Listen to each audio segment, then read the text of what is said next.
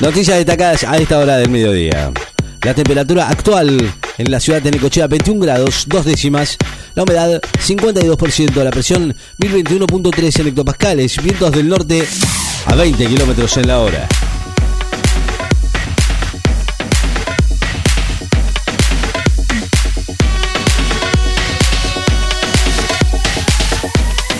La justicia europea confirma una multa multimillonaria contra Google por abuso de posición dominante. El Tribunal de la Unión Europea mantuvo firme hoy una multa superior a 2.400 millones de euros contra Google por abuso de posición dominante en sus servicios online de comparación de precios.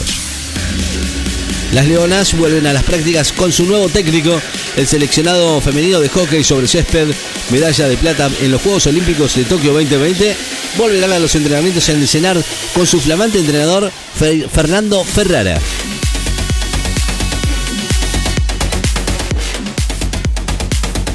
La ONU critica la intolerable situación de los migrantes en la frontera entre Bielorrusia y Polonia.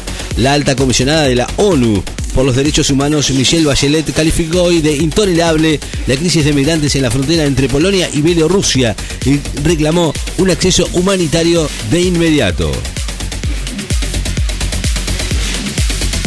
Ecuador, dirigido por Alfaro, va a recibir mañana a Venezuela con la misión de acercarse a Qatar 2022. Ecuador, dirigido por Gustavo Alfaro, va a recibir mañana con algunas bajas a Venezuela, con el objetivo de mantenerse en el tercer puesto que por el momento lo está clasificando para el Mundial de Qatar 2022. La aprobación de la Sputnik B en la OMS va en dirección positiva, dice el gobierno ruso. La OMS para el reconocimiento de emergencia de la vacuna Sputnik B contra el COVID-19 va en dirección positiva, declaró hoy el ministro de Salud ruso Mikhail Murashko. En un paso internacional con Bolivia detienen tráfico de meteorito, que sería patrimonio santiagueño.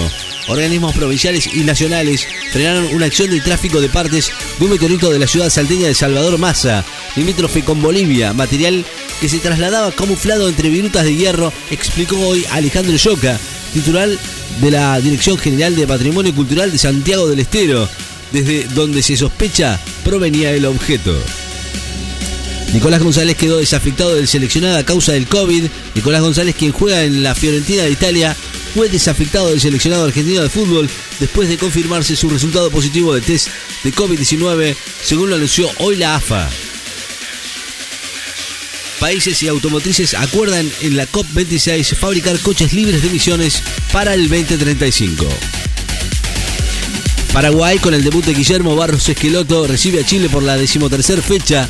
Paraguay, con el debut de Guillermo Barros Esqueloto, en reemplazo de Eduardo Berizzo, va a recibir mañana a Chile en un duelo de necesitados, ambos con la obligación de conseguir un triunfo que los acerque a la zona clasificatoria del próximo Mundial de Qatar. Costa acusó a Juntos por el Cambio de hacer uso electoral de algo tan grave como es la inseguridad. Kishida es reelecto como primer ministro de Japón y designa un nuevo canciller.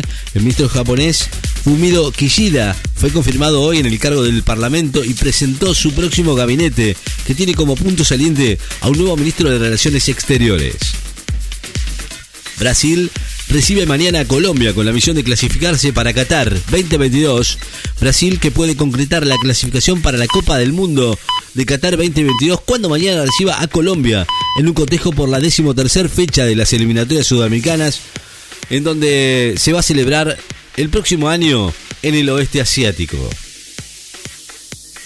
Morla ahora denuncia que Bodrí mudó a Maradona con autos oficiales y un prófugo.